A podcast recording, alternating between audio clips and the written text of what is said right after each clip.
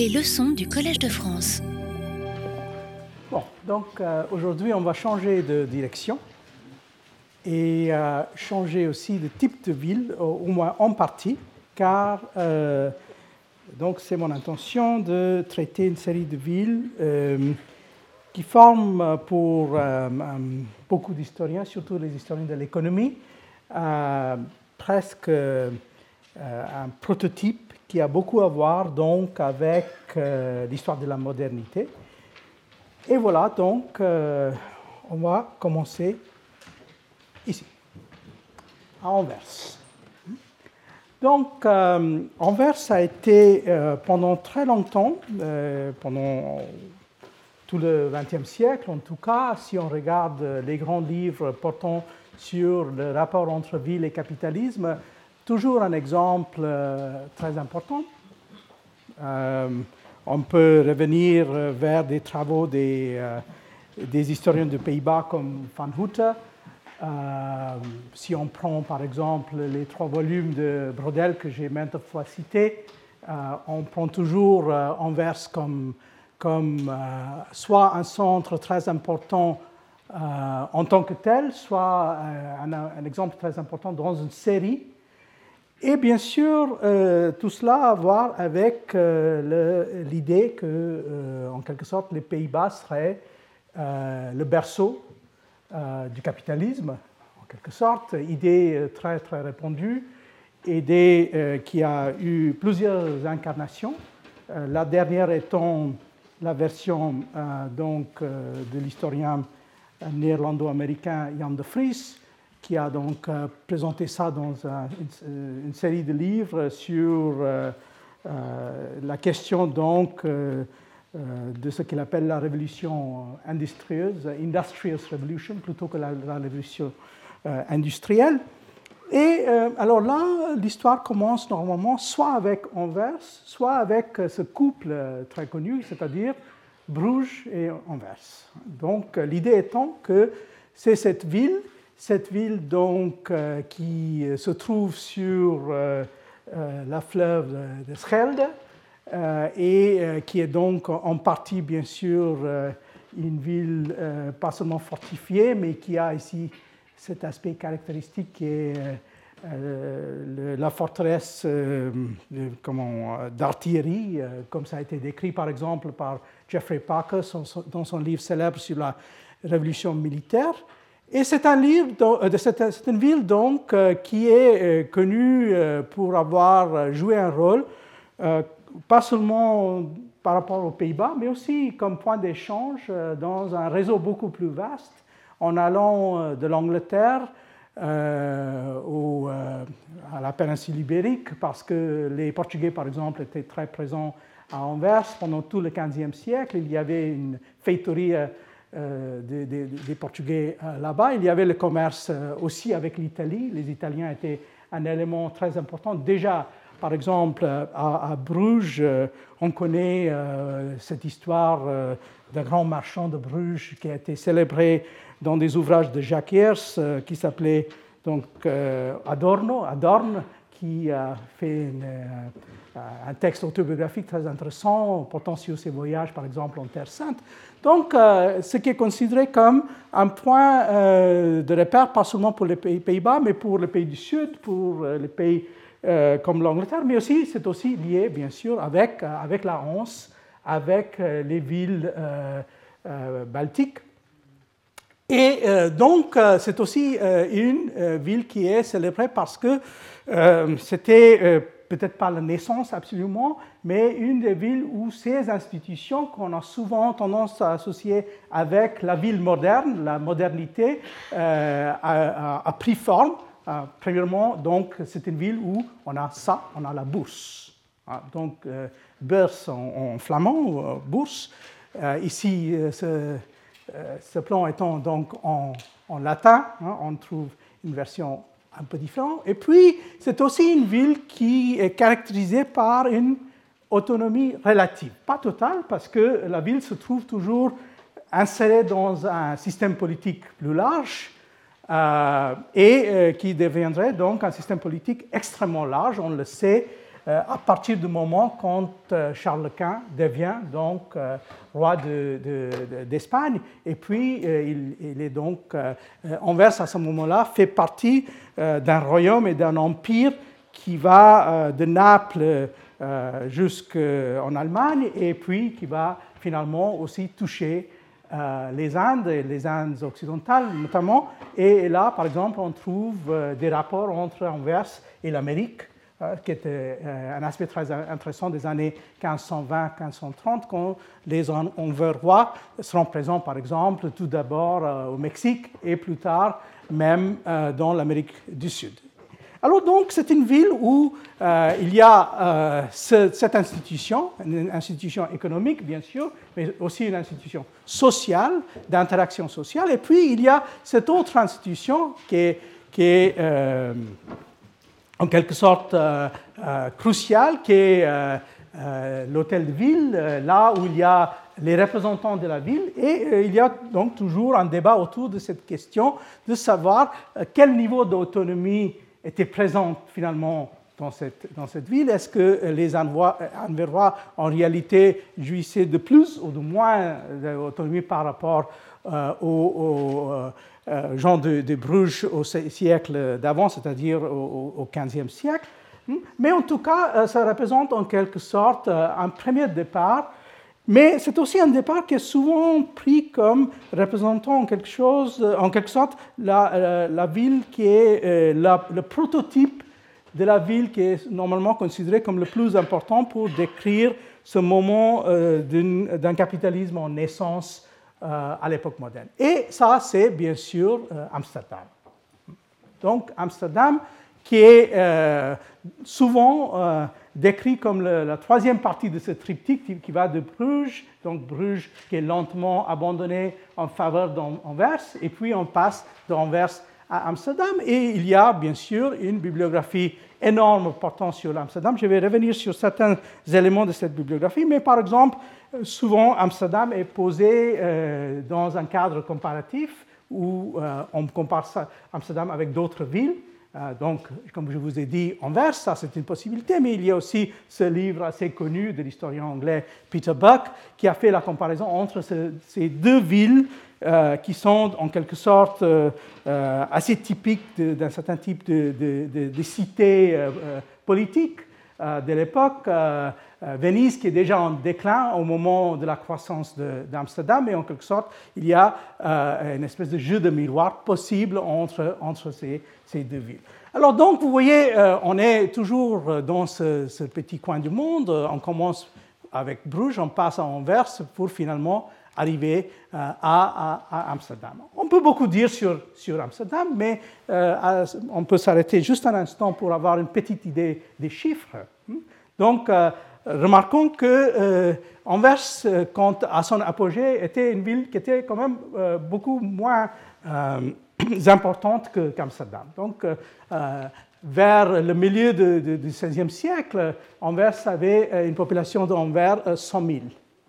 Mais puis, il y a eu déclin dans la deuxième moitié du XVIe siècle, et ça c'est lié bien sûr avec les conflits, c'est lié avec les débuts de la guerre hollandaise, c'est aussi lié avec les, guerres religieuses, euh, et euh, avec la présence, bien sûr, et ça c'était toujours une question assez débattue, euh, du duc d'Alba, qui a joué un rôle majeur pour changer un peu le, le paysage d'Anvers. Et puis vous voyez que par la suite, il y a eu une, une petite croissance. ça, c'est le moment le plus bas, à peu près dans les années 1580. Puis ça remonte lentement, pas beaucoup, pour atteindre à peu près 65 euh, 000, donc à la fin du, XVIIe siècle. Donc, si vous voulez, euh, Anvers, c'est une ville qui a eu euh, son moment de gloire, pour ainsi dire, au 16e, à la fin 15e, début 16e, puis une chute qui, qui correspond plus ou moins au moment quand il y a, par contre, le décollage d'Amsterdam. Et ça, ça explique un peu le schéma dans lequel on traite souvent euh, ces, deux villes. On a, on a, parlé de ça comme une espèce de course et passage de bâton dans une course. Hein. donc là, il y a Anvers en déclin qui, qui passe le bâton à Amsterdam, qui décolle par conséquent. Je, vais revenir sur cette idée, mais là, vous voyez Amsterdam, ville qui était fondée en tant que petit village probablement autour du XIIIe siècle. Et c'est une, ville assez particulière, on le sait déjà par son nom, c'est basé sur les digues par le fait qu'on a donc récupéré des terres de la mer. Donc c'est le, dam d'Amstel, Amstel étant la rivière, et, donc euh, qui commence, et, les bâtiments publics les plus anciens d'Amsterdam remontent donc au XIIIe siècle, ce qu'on appelle le Oude Kerk, euh, à ses débuts à cette époque-là. Mais euh, au moment ici, quand euh, les guerres de religion vont commencer euh, dans les Pays-Bas. Euh, c'est encore une toute petite ville hein, qui a à peu près 20 000 habitants, pas plus que ça. Et donc, par la suite, le décollage, c'est vraiment à partir, disons, de 1600. Et le moment, ce qu'on appelle normalement dans l'historiographie hollandaise, c'est justement ce qu'on appelle la version stéréotypée, le, le siècle d'or. Hein. Donc le siècle d'or, c'est justement ça quand il y a l'expansion de 60 000 ici jusqu'à 200 000 là. Hein. Donc une expansion continue. Hein, vous voyez que c'est surtout dans la première moitié du XVIIe siècle, mais ça va continuer tout le long du XVIIe. Et euh, puis euh, on arrive à un apogée vers, vers 1730 et le XVIIIe siècle, un siècle un peu incertain. Ici, vous voyez donc la croissance d'Amsterdam, euh, on est euh, donc avec cette espèce de montée très rapide et puis ces fluctuations qui vont continuer euh, par la suite pendant le 18e et même pendant le, le, 19e. Il y a une, troisième histoire que je vais éventuellement raconter, mais plus rapidement, qui est une ville qui, est plus à l'est, bien sûr, et qui en quelque sorte va décoller justement au moment quand il y a cette perte de vitesse à Amsterdam. Et ça, c'est la ville d'Hambourg. Euh, parce que vous voyez que l'expansion d'Hambourg, c'est essentiellement une affaire du 18e, qui commence à la fin du 17e et 18e, et c'est une ville qui va en quelque sorte prendre le relève. Il y a une quatrième partie, si j'ai le temps, je vais aussi développer cette quatrième partie-là. Alors donc trois villes marchandes, en quelque sorte, trois, villes qui ont été décrites à tort ou à raison comme des républiques marchandes. Mais quand on dit république marchande, on ne veut pas dire ça littéralement parce qu'on sait que Anvers n'était pas une république stricto sensu. C'était euh, toujours euh, euh, enveloppé en quelque sorte dans les royaumes et même dans les empires. Ça n'a jamais joui d'une notion de république dans le sens fort, comme on a vu par exemple dans le cas de, Venise. mais néanmoins, au moins métaphoriquement, on a tendance à traiter ces trois villes comme ces, républiques marchandes. Alors revenons donc sur Amsterdam, une ville qu'on peut euh, discuter euh, avec force détail, surtout au XVIIe siècle, parce qu'on a une, historiographie très, très importante portant sur cette ville. Une ville, donc, vous voyez, euh, qui est à la fois un port donnant sur la mer, et puis il y a ces développements qui sont basés sur un système de, de, de, canal hein, qui passe plus ou moins dans cette partie-là, mais il y a même un, système beaucoup plus large.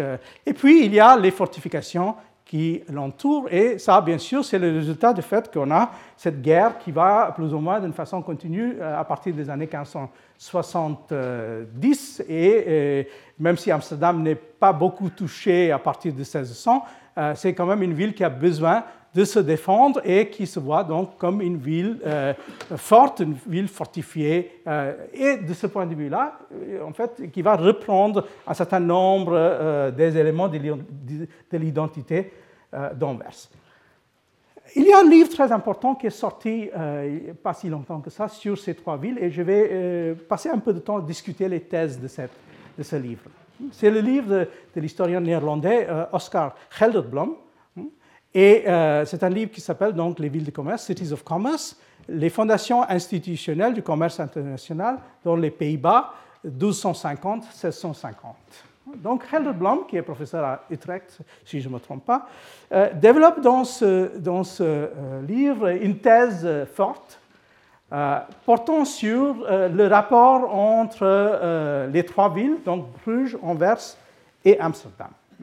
Et son idée, c'est que souvent, surtout dans le cadre de l'histoire de l'économie, on a insisté sur deux aspects quand on parle du rapport entre capitalisme et, marchand. Donc, il y a une thèse qui est associée avec le prix Nobel d'économie euh, Douglas North, où on parle euh, de euh, l'établissement de des idées de, propriété privée et surtout par rapport à l'émergence d'un certain type de royaume à la fin de l'époque médiévale. Donc là, l'idée, c'est que euh, c'est surtout le royaume euh, comme type qui protège hein, euh, les, droits, et les droits surtout des, capitalistes naissants, qui est en quelque sorte la clé du développement de l'Europe occidentale. Ça, c'est la première thèse. Il y a une deuxième thèse qui est surtout associée avec un autre historien de l'économie, Abner Greif, qui insiste beaucoup plus sur l'idée des réseaux marchands et euh, le fait qu'il y a des réseaux marchands qui sont capables de se développer euh, sur des bases ethniques. Donc là, on n'est pas en train d'insister tellement sur les royaumes, mais surtout sur les, euh, les en quelque sorte les, réseaux qui ont à voir avec les identités ethniques telles les juifs, les juifs séfarades, les arméniens ou d'autres. Et puis, il y a Helderblom qui insiste que pour lui, il faut euh, insister sur un troisième élément qui n'a pas été pour lui euh, assez euh, souligné dans ces deux autres versions, c'est les villes. Et il nous dit que pour comprendre l'essor du capitalisme en Europe occidentale, c'est les villes qui sont la clé, et pas seulement les villes en tant que telles, mais son idée, c'est que c'est la concurrence entre les villes qui est la clé de l'affaire.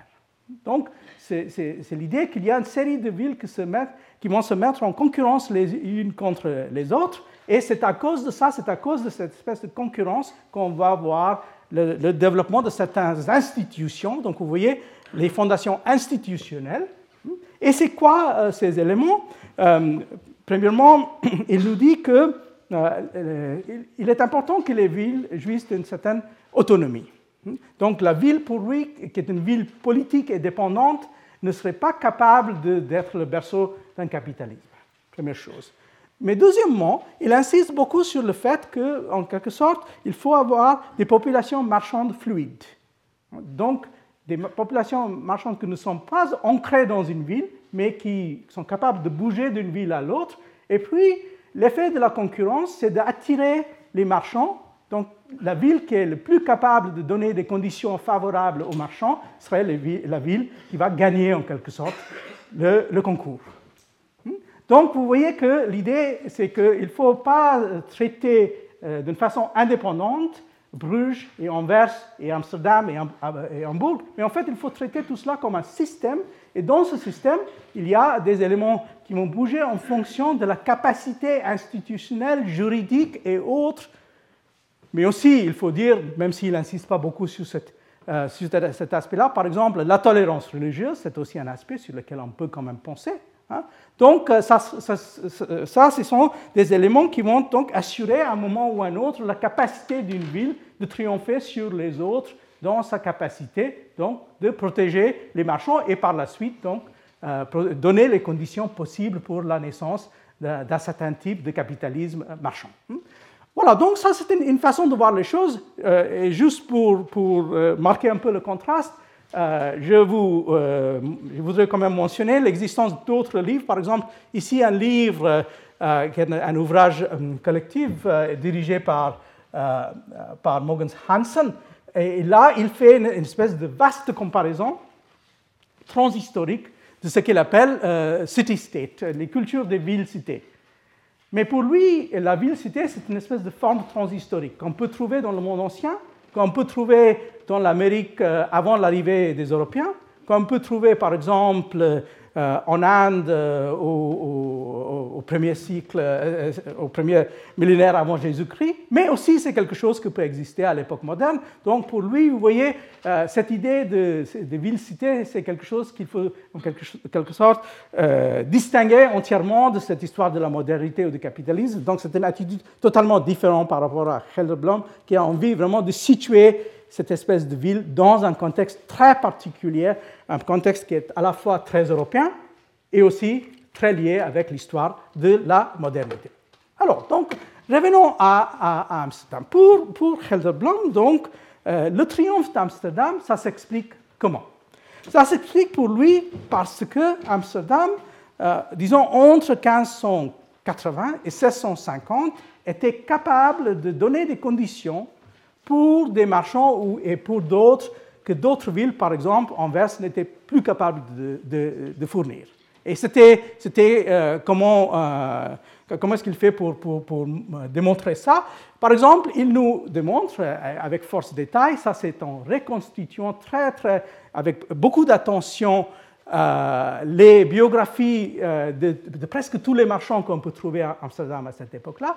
Et il nous démontre quoi? Il nous démontre par exemple qu'il y avait beaucoup de, euh, marchands venant du sud des Pays-Bas, et notamment d'Anvers, pas seulement d'Anvers, mais particulièrement, qui sont installés à, à, Amsterdam entre 1578 par exemple et 1609. Hmm? Il y a même des gens très jeunes donc ça veut dire que ce n'est pas seulement les marchands établis et âgés qui ont, changé de résidence, mais même les gens relativement jeunes. En fait, il y a même une prédominance des gens qui ont moins que 30 ans qui ont fait, qui ont fait ce, euh, mouvement. Et puis, il nous dit que, euh, comme résultat, vous voyez qu'en 1585, si on regarde les marchands euh, d'Amsterdam, 75% des marchands d'Amsterdam venaient de la ville même. Mais puis, on passe à 1609, c'est que 40% qui vient de la ville même, et il y a donc euh, ces autres éléments, bien sûr, quelques Portugais, on va revenir sur ça, parce que Portugais ici, ça veut dire juif safarade. Hein. Et puis, euh, il y avait quelques Allemands, des gens venant d'autres villes euh, dans les Pays-Bas, mais il y a aussi cet aspect très important, les 35% des gens qui viennent donc du sud, qui veut dire essentiellement d'Anvers. Alors pourquoi? Pourquoi il y aurait eu cette espèce de mouvement de gens entre les, entre les deux villes? Euh, Il nous dit qu'en effet, euh, c'est parce que, hum, euh, tout d'abord, il y avait une série d'opportunités à Amsterdam. Par exemple, Amsterdam donnait la possibilité d'un investissement dans le commerce des Indes.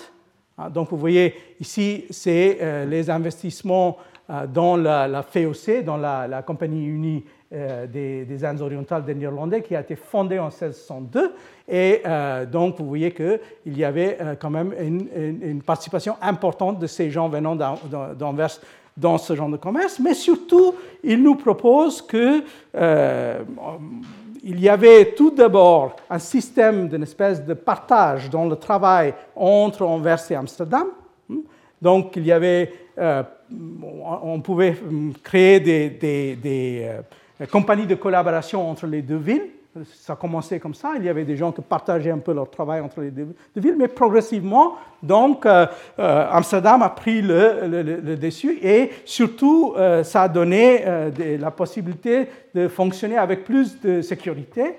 ça veut dire, il y avait bien sûr une situation de, de guerre beaucoup plus poussée à Anvers qu'à Amsterdam à cette époque-là, euh, il y avait beaucoup plus de problèmes d'iconoclasme euh, tout d'abord, mais puis des mouvements contre les protestants à Anvers. Mais puis il y avait aussi euh, le fonctionnement des institutions de base sur lesquelles on va revenir. Et donc pour lui, on peut en quelque sorte jouer tout cela comme si on, est en train de voir deux pôles d'attraction et les marchands qui ont la possibilité de se balader entre ces deux pôles. Et finalement, c'est Amsterdam qui va gagner en attirant ces marchands de plus en plus d'Anvers qui vont venir donc s'installer euh, à, Amsterdam. Alors, c'est quoi donc ces institutions? Qu'est-ce qu'Amsterdam finalement avait à offrir à ces marchands et à des marchands en général? Parce que vous voyez que ce n'est pas seulement des gens d'Anvers, mais aussi d'ailleurs dans les, Pays-Bas. Il y a bien sûr euh, euh, l'institution qui, qui, vient, on a déjà vu le rôle que ça joue, euh, euh, il y a donc euh, l'hôtel de ville, il y a l'importance de, ces institutions municipales et ces institutions municipales que Amsterdam ont une espèce de poids que finalement ils n'ont pas à Anvers parce que le contrepoids qui est fait dans le cas des Pays-Bas, c'est fait par deux institutions qui sont présentes mais relativement faibles, c'est-à-dire la Maison d'Orange qui n'est pas une vraie maison royale, qui est une maison relativement faible, et donc l'office de Stadthalter étant relativement faible, ils n'avaient pas la possibilité de dominer les villes comme c'était possible, par exemple, quand on voit le rapport entre les Habsbourg et, une ville comme, comme, comme Anvers. Mais il y avait aussi la deuxième chose, c'est-à-dire les États généraux, des Pays-Bas. Et là, on avait quand même la possibilité d'infiltrer cette institution. Donc, ce n'était pas une institution qui jouait contre la ville parce que la ville était parfaitement capable de manipuler en quelque sorte aussi cette institution. Et bien sûr, euh, on a l'avantage avec, avec Amsterdam que tout cela, euh, ce n'est pas seulement quelque chose qu'on peut récupérer en utilisant des documents écrits, on a toute la peinture néerlandaise pour euh, documenter, ça. Hein. Donc là, vous voyez euh, le port euh, et euh, une petite présence qu'il y a dans cette place de la, famille royale, mais derrière ça, il y a quand même le, le, qui est, plus important. Et puis, on a donc dans les, grandes peintures de l'époque, surtout dans les intérieurs d'Emmanuel de, de Witte, on a donc toutes ces institutions qui vont jouer un rôle capital. Ici, c'est l'intérieur de la bourse d'Amsterdam. Donc, encore une fois, une institution qu'on a pris d'Anvers, mais qu'on a transformée et qu'on a transformée de sorte telle que euh, ça devient donc la bourse la plus importante euh, de l'Europe euh, vers 1650 et ça va rester quand même une institution très importante, pas seulement pour les Néerlandais, mais pour les gens venant d'ailleurs. C'est une, une, une, peinture assez amusante, ça, parce que si on regarde de près, ce qu'on ne peut pas faire ici, euh, on voit qu'il a aussi, il s'est efforcé pour démontrer la variété des gens qui étaient à l'intérieur de la bourse, c'est-à-dire euh, les, types sociaux différents, les vêtements différents, etc., pour, en effet insister sur l'aspect cosmopolite en quelque sorte de la bourse en tant qu'institution. Il y avait la possibilité de rentrer dedans et d'y participer les structures de pouvoir donc à Amsterdam, il faut euh, voir en fait à la fois jusqu'à quel point c'est original et à quel, point, et aussi ça se démarque euh, d'Anvers. Donc euh, à la tête de la ville, on a le conseil de la ville, le Fruitskap, où il y a 36 membres, ce qu'on appelle les Skapenen. Et il y a bien sûr tout cela et, et se croise et c'est lié avec un petit réseau de familles d'élite, hein, ce qu'on appelle les regenten ou les regeerders. Euh, et euh, ça, c'est une élite qui n'est pas entièrement fermée, mais qui est relativement en fait euh, étanche. Et ça, c'est aussi important parce qu'il ne faut pas faire l'erreur de penser que tout cela, ça veut dire que c'est une ville très démocratique. Loin de ça. Alors, donc, ces regenten, ce sont des espèces de. C'est une oligarchie. Euh, un groupe de, familles qui, qui, qui, dominent, et je vais revenir sur leur, domination. Euh, ils, dominent par exemple l'office de maire, de bourgmeister. C'est toujours, ça circule entre ces familles. C'est toujours à peu près les mêmes familles, on a même une expression pour ça, pour dire que chacun va donc, c'est le tour de, de, X, le tour de Y. Bien sûr, il y a des élections, mais ce sont des élections complètement euh, truqués. Euh, ce n'est pas seulement Amsterdam qui sont truqués, mais euh, voilà que ça, c'est quand même un endroit où on, faisait ce genre de choses. Et puis, il y avait aussi, à partir de ça, la question de, devenir actionnaire. Actionnaire dans quoi? Dans les compagnies de commerce, surtout la compagnie orientale, mais aussi la compagnie occidentale, qui est moins importante. Parce que même si on avait des actions, et en principe ces actions étaient achetables, en réalité, ils n'étaient pas achetables, par tout le monde. Hein.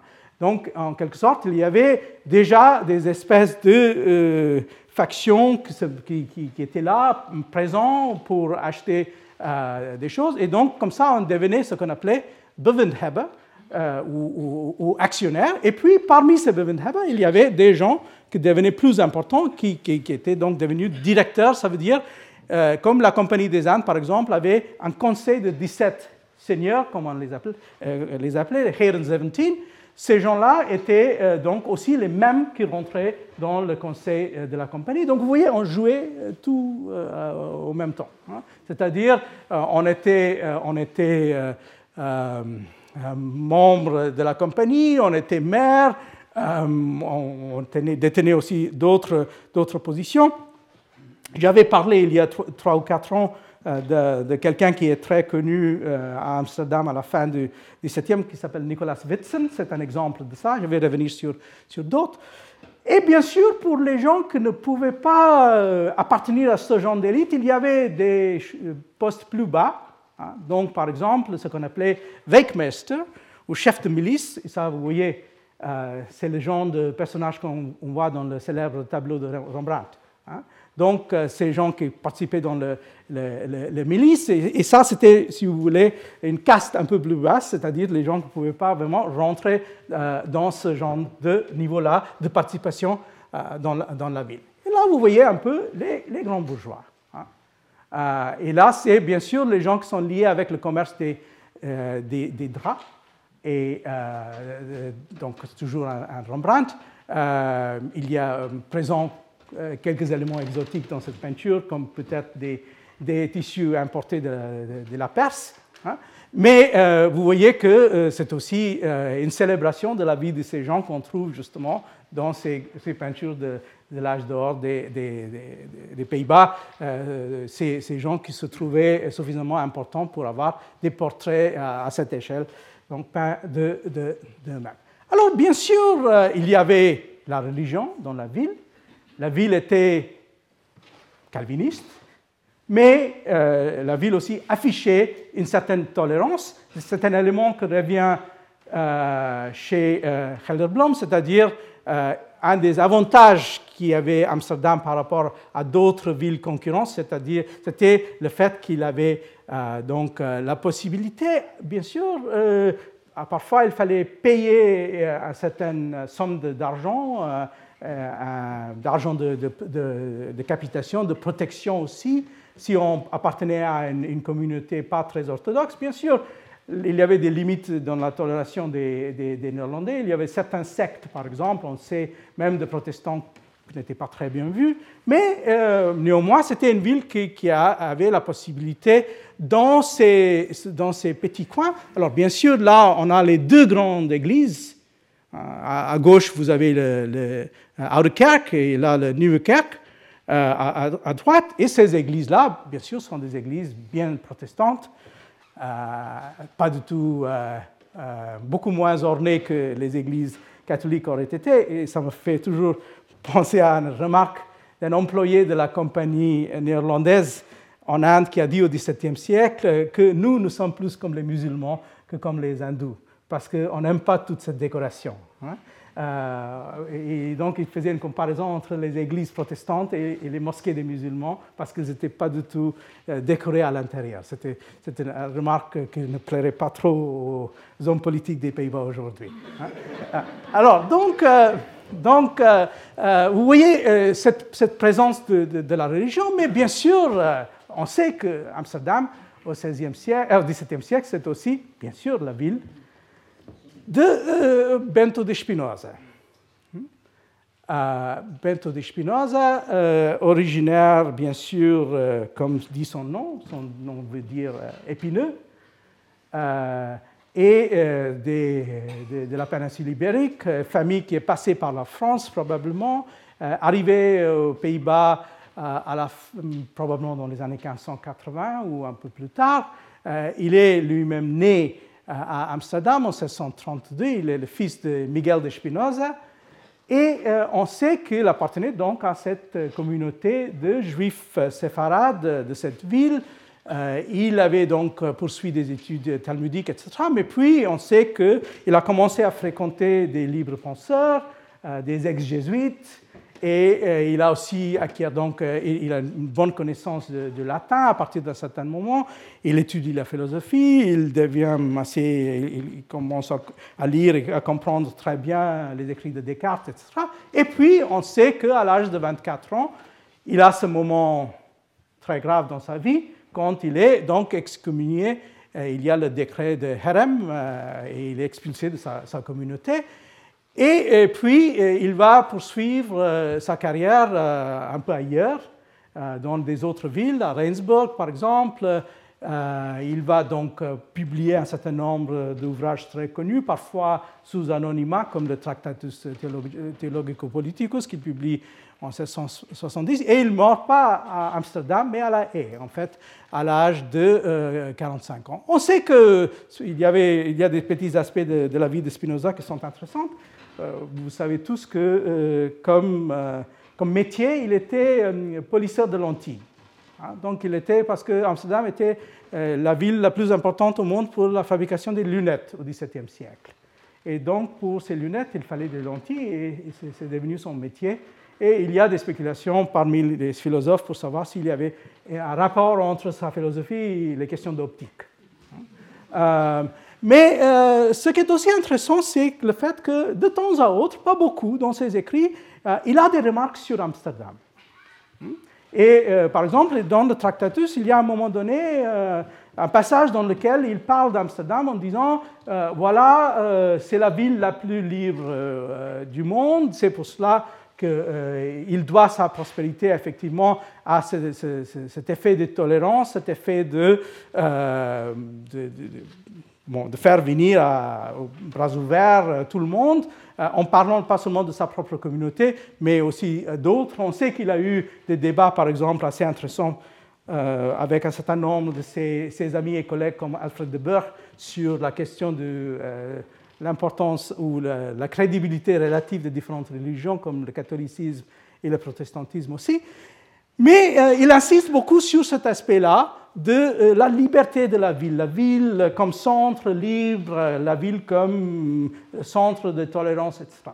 donc on peut euh, être assez séduit en, lisant Spinoza avec cette idée d'Amsterdam, ville libre, de libre circulation. Et vous voyez que ça va, hum, sans se vouloir, un peu dans le même sens de l'idée de Helderblom d'Amsterdam comme pôle attirant les gens d'un peu partout à cause justement de ces institutions qui promet euh, plus, euh, qui sont capables de soutenir un capitalisme plus libre, et ainsi de suite. Mais il faut peut-être regarder d'un peu plus près.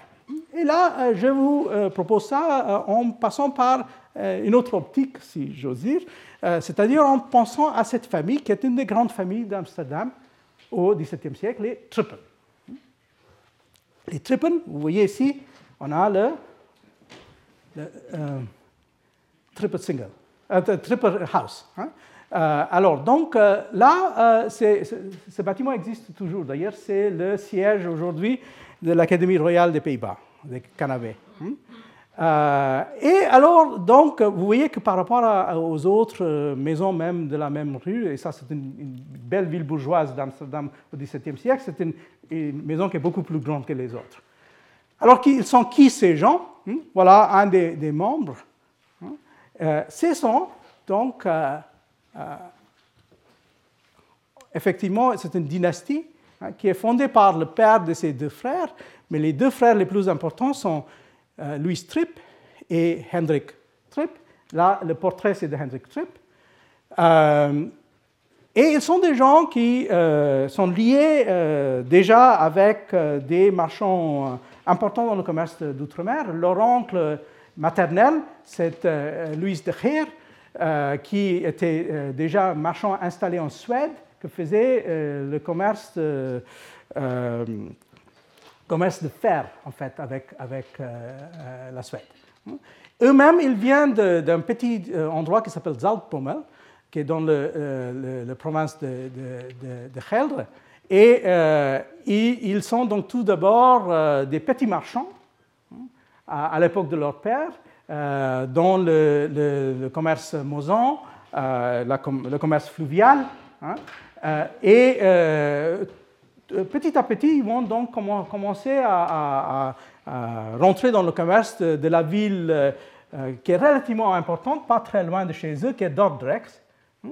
Et puis, ils remontent finalement sur Amsterdam, euh, dans les années 1600-1620. Hein. Euh, vous voyez donc, c'est un processus de, montée du, euh, pardonnez-moi, ah du sud vers le, nord en passant comme ça. Hein. donc en fait, il, vient à peu près d'ici, hein. ils vont vers, vers Dordrecht et finalement ils vont monter à, à, Amsterdam. Alors, ce sont des gens donc qui, des frères qui, par le biais de leur, de leur oncle, ont déjà des horizons relativement larges. une des premières choses qu'ils vont faire, c'est qu'ils vont investir dans la compagnie des Indes occidentales. Ça, c'est déjà un signe assez intéressant parce que si on investissait dans la euh, Compagnie des Indes occidentales, ça voulait dire qu'on ne pouvait pas rentrer normalement dans la Compagnie des Indes orientales, qui était considérée comme une meilleure affaire.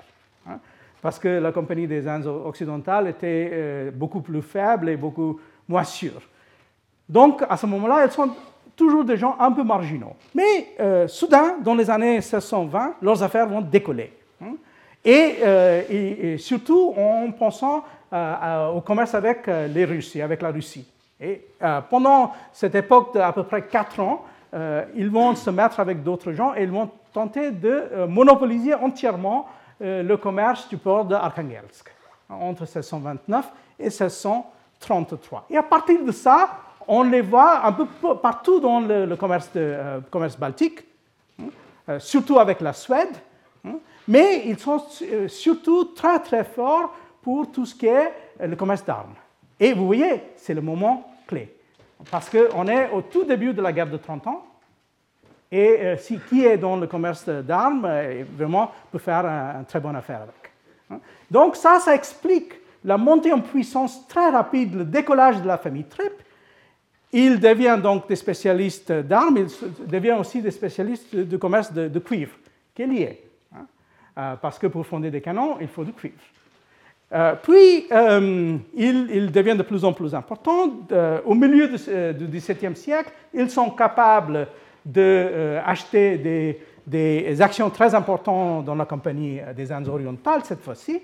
Et puis, ils vont donc demander à un des grands architectes d'Amsterdam de construire cette maison, qui est considérée comme une des plus grandes maisons bourgeoises d'Amsterdam de l'époque.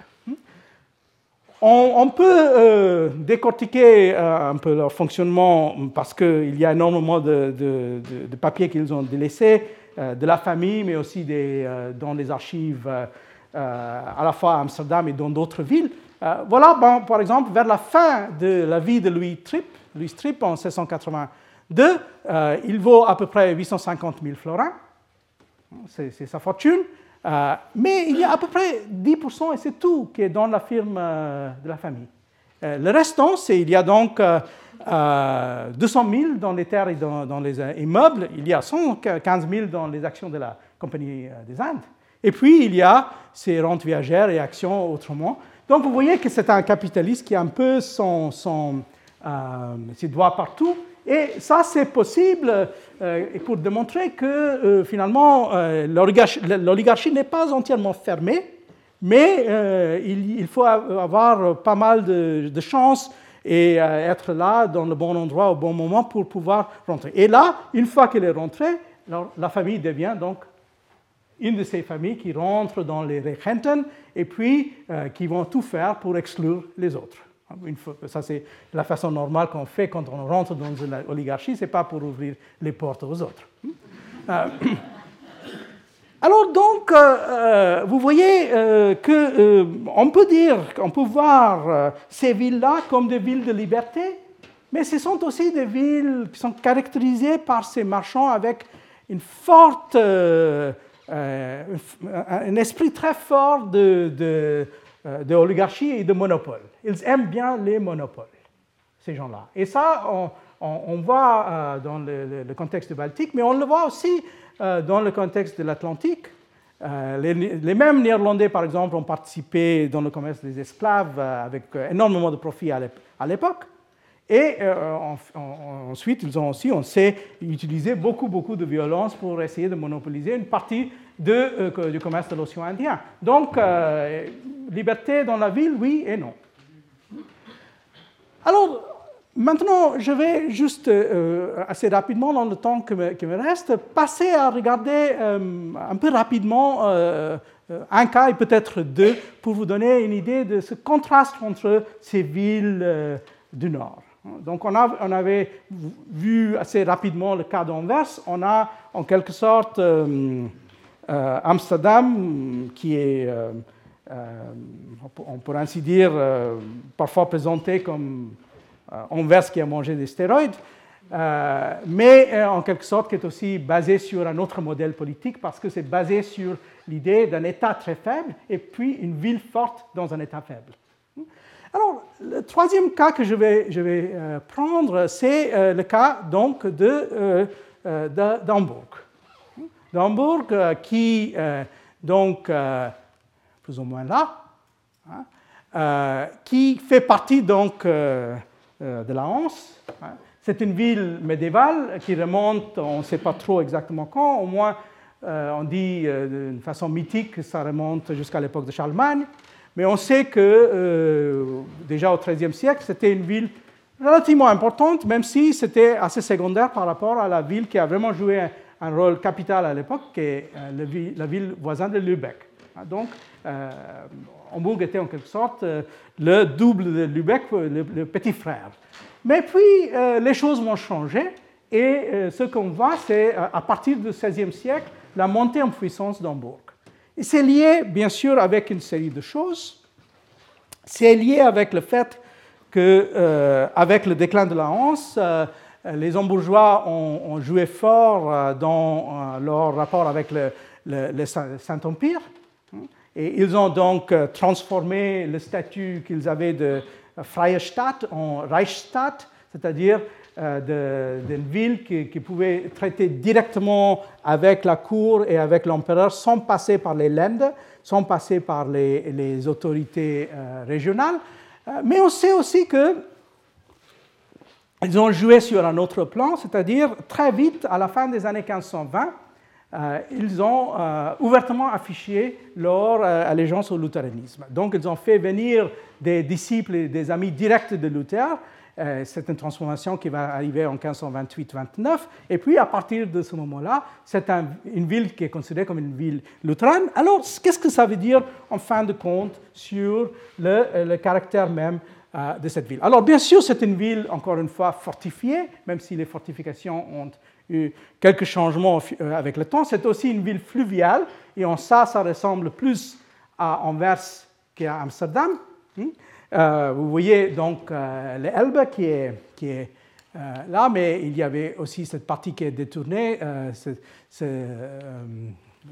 structure assez caractéristique et assez, assez particulière que, que d'utiliser le lac de, Alster hein, pour, créer cette espèce de petit lac artificiel à l'intérieur même de la ville, mais une ville euh, fortifiée euh, qui a en fait euh, souffert beaucoup, très très peu de, dégâts pendant la guerre de 30 ans.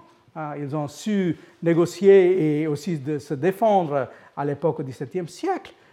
Donc, une ville qui semble être, si vous voulez, une, version, un peu une variante de ces villes qu'on vient de voir, hein, comme Anvers et Amsterdam. Mais jusqu'à quel point? Est-ce qu'il faut vraiment soutenir cette euh, comparaison ou est-ce qu'il y a des différences euh, importantes euh, entre, entre, entre ces villes? Bien sûr, il y a des, différences importantes et je vais tâcher de vous démontrer ça très rapidement en utilisant juste un exemple qui est le cas des Juifs. Vous voyez que les Juifs sont arrivés à Amsterdam en force vers 1580 et on sait que la communauté séfarade à Amsterdam était très importante. Et c'est resté très important pendant tout le XVIIe siècle. Et si Spinoza a eu des ennuis, c'était plutôt avec les autres de sa communauté, ce n'était pas forcément comme s'il a été chassé par les non-juifs, en quelque sorte. Alors, euh, euh, mais le cas d'Hambourg est, plus intéressant parce que Hambourg, donc, c'est quand même une structure à l'intérieur d'un empire. Donc, il n'y a pas un rapport entre État faible et ville forte. C'est un, rapport beaucoup plus compliqué euh, que ça les empereurs réservent le droit, et vont le faire de temps à autre, très souvent, d'intervenir et envoyer leurs armées pour régler les affaires à l'intérieur d'Hambourg. La dernière fois qu'ils ont fait ça, c'était autour de la crise qu'il y a eu entre 1708 et 1712, quand en fait ils sont intervenus, ils ont changé la constitution de la ville. Puis il y a aussi quelque chose d'autre qui est assez intéressant dans cette ville, c'est le fait que c'est une ville qui est où le rapport de force entre euh, le, Sénat, ce qu'on appelle le Rat, et euh, le Bürgerschaft en général, c'est-à-dire l'Assemblée des Bürgers, il y a un rapport de force qui est tout à fait autre qu'à Amsterdam. C'est-à-dire, les bourgeois sont plus forts et le rat est plus faible. c'est, une ville donc qui est beaucoup moins oligarchique euh, qu'Amsterdam. Hmm? Euh, on peut bien sûr idéaliser ça, comme font certains bourgeois aujourd'hui, mais euh, c'est vrai qu'en gros, c'est une ville où cette espèce de reproduction des, quelques familles qui dominent toujours et sans cesse, c'est pas, pas présent. Mais est-ce que les effets de ce genre de structure, ce sont des effets fastes ou néfastes? C'est une question qu'on peut légitimement poser. Parce qu'il s'avère que Hambourg, c'est une, une, ville qui est très compliquée et rangée par énormément de conflits tout le long du XVIIe siècle et même pendant toute la première moitié du XVIIIe siècle. Hein. Donc, euh, si vous voyez, il y a une espèce de ressemblance de famille. Mais ça ne va pas euh, finalement très très loin. Vous voyez finalement ici le, célèbre Binnenalster et le Außenalster, les deux parties de ce lac et la ville qui s'organise autour de ce, lac euh, intérieur construit autour de 1610. Alors, euh, tout d'abord, on voit qu'il y a un aspect très curieux d'Hambourg qu'on ne voit pas à, Amsterdam. Et ça se voit très clairement dans ce récit de voyage par Joseph Marshall, donc, dans lequel il dit J'ai quitté Hambourg le 21 août, hein, et puis il est allé à une ville qui est en fait juste à côté, mais en fait, aujourd'hui, c'est un faubourg d'Hambourg, ça s'appelle Altona. Et il dit, je suis allé à Altona. Cette dernière ville, rivale bien connue d'Hambourg, a été bâtie pour lui ravir son, son commerce. Hein. Elle devient bientôt florissante par l'effet de la liberté de conscience que le gouvernement danois, parce que c'est une ville danoise, hein, donc Hambourg est une ville sous le Centième Empire et Altona est une ville sous, sous la, couronne danoise, y permis, et par la franchise de son port. Mais puis, euh, il a quelques remarques plus ambiguës. Les édifices d'Altona ont plus d'apparence que ceux d'Hambourg, c'est bien. Ces rues sont larges, alignées et bien pavées. Les maisons de marchands sont placées au bord de l'eau et les vaisseaux viennent à leur porte décharger ou recevoir leur cargaison. Et donc il continue comme ça, euh, qu'il peut donc rivaliser euh, Hambourg, mais par la suite il va dire qu'il y a un gros problème avec Altona, c'est-à-dire que les gens d'Altona ne sont pas des gens, sont pas des gens bien. Il ne dit pas pourquoi, mais il dit qu'il y a beaucoup de, gens, euh, d'escrocs, euh, des gens à des mœurs un peu douteuses, etc. Et finalement, il ne nous explique pas pourquoi. Mais euh, finalement, on n'a pas besoin de, connaître de très très près l'histoire d'Altona pour comprendre pourquoi il dit ça. Et c'est lié avec ce fait-là. C'est-à-dire, à la fin du XVIe siècle, plus ou moins un moment quand les juifs séfarades sont venus s'installer à Amsterdam, ils sont venus s'installer aussi à Hambourg. Et il y avait donc euh, des juifs assez importants qui participaient dans la, ville, euh, dans la vie intellectuelle d'Hambourg, des gens qui sont très très connus dans dans l'histoire, surtout par exemple de médecine. Il y avait ce, médecin, euh, tout d'abord nouveau chrétien, puis plus ou moins devenu juif ouvertement, qui s'appelait Rodrigo de Castro.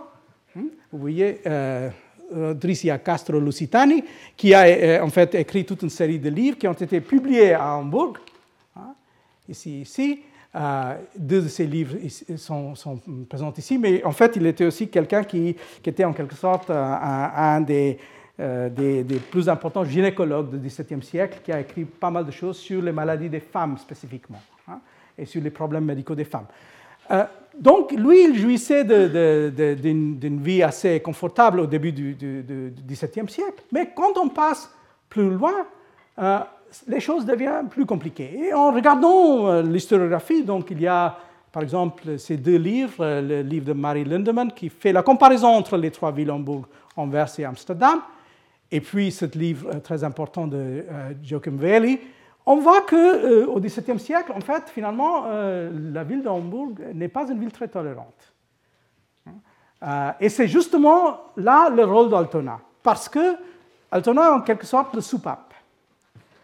Quand il y a des tensions, et surtout des tensions avec la communauté juive d'Hambourg, les juifs sont obligés de se réfugier à Altona. C'est comme ça que ça se fait. Et d'ailleurs, notre voyageur, quand il dit ils ne sont pas des gens bien, il veut dire qu'ils sont des juifs. Donc, euh, euh, ils sont qui ces, ces gens? Bien sûr, il y, a, il y a des séfarades, mais en fait, l'entrée de, Hambourg au XVIIe siècle, au début du XVIIIe siècle, c'est que finalement, c'est le lieu de rencontre entre les communautés séfarades et les communautés ashkénazes, ou parfois on les appelle aussi à l'époque des Tudesco. Hein. C'est le, mot qu'on utilise à l'époque, c'est-à-dire des Allemands. Alors, euh, donc regardons le cas de cette famille, je vais peut-être terminer un peu euh, autour, autour, de ça. Euh, par exemple, une famille qui est venue un peu après Rodrigo de Castro, c'est la famille de Teixeira ou de Teixeira de Sampaio, des juifs ou des nouveaux chrétiens, comme on dit portugais, qui sont venus à Hambourg en 1643. Le, père, Diogo Teixeira, un homme qui était euh, connu surnommé euh, de hein, euh, et qui était entre autres l'agent de cette dame assez extraordinaire du milieu du XVIIe siècle, qui est la reine Christina de, Suède, qui s'est convertie au, catholicisme et qui a eu une vie assez rocambolesque. mais il est son agent officiel. Elle vient habiter chez lui à Hambourg. Euh, puis, euh, les choses, euh, on, va voir comment les choses se passent. Ah, il, meurt en 1766, mais dans la deuxième moitié du XVIIe siècle, les choses vont tourner un peu plus en vinaigre. il y a de plus en plus de tensions entre les, le Bürgerschaft et ces, riches juifs, parce qu'ils sont trop riches pour le goût des, petits bourgeois d'Hambourg. et finalement, on a énormément de pression, on a des émeutes.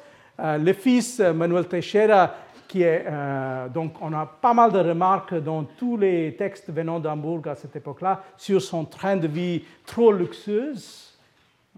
Et c'est là que ça va, ça va, donner finalement, c'est aussi mélangé avec des tensions à l'intérieur de la communauté juive, parce que lui et les gens autour de lui suivaient un peu le mouvement à l'époque de Saptasui tandis que d'autres étaient un peu contre. Ça, c'est un mouvement millénariste qui a ses origines dans l'Empire ottoman.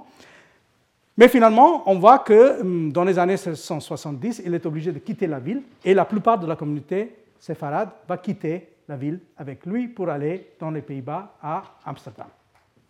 Donc, euh, du coup, ce qu'on a au XVIIIe siècle, c'est ça, c'est-à-dire c'est Altona, la ville danoise, euh, qui euh, devient le vrai centre en quelque sorte de la culture juive. Il y a là euh, le, cimetière juif le plus important de la région.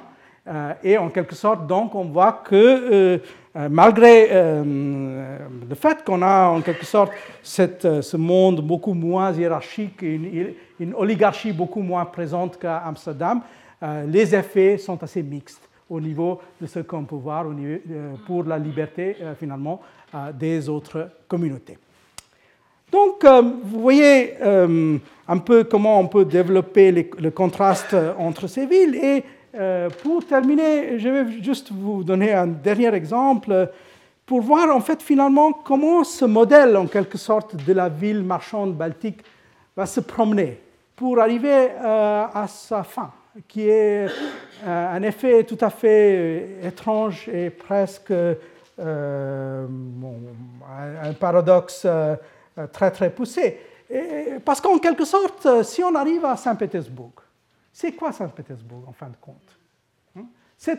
En quelque sorte, c'est une, une, tentative d'importer ce genre de ville et de le placer dans un autre type de situation. Euh, vous voyez que Saint-Pétersbourg était le résultat, bien sûr, de toute une série de choses. C'était le résultat de la guerre que Pierre le Grand a eue avec les Suédois, ça c'est sûr et certain. Mais c'est aussi le résultat des voyages qu'il a menés, par exemple, aux Pays-Bas.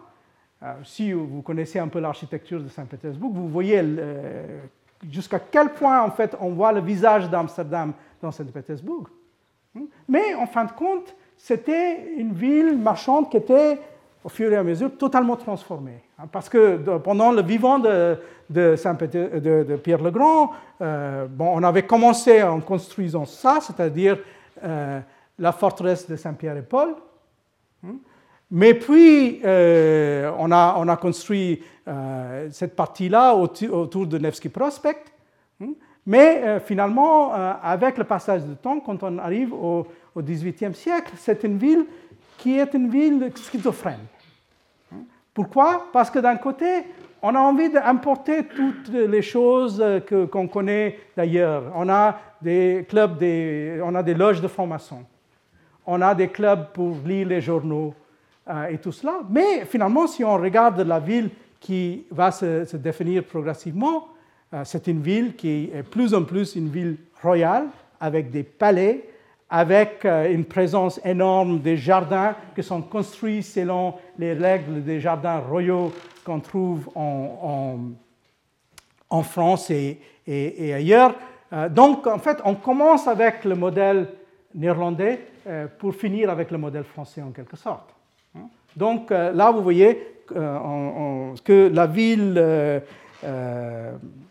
commerciale, comme on l'a vu, c'était peut-être un modèle, mais on peut euh, poser la question de savoir si c'était un modèle euh, qui pouvait pousser ou si c'était euh, quelque chose qui était finalement tellement fragile que c'était seulement dans les marécages des Pays-Bas que ça avait finalement un avenir. Merci.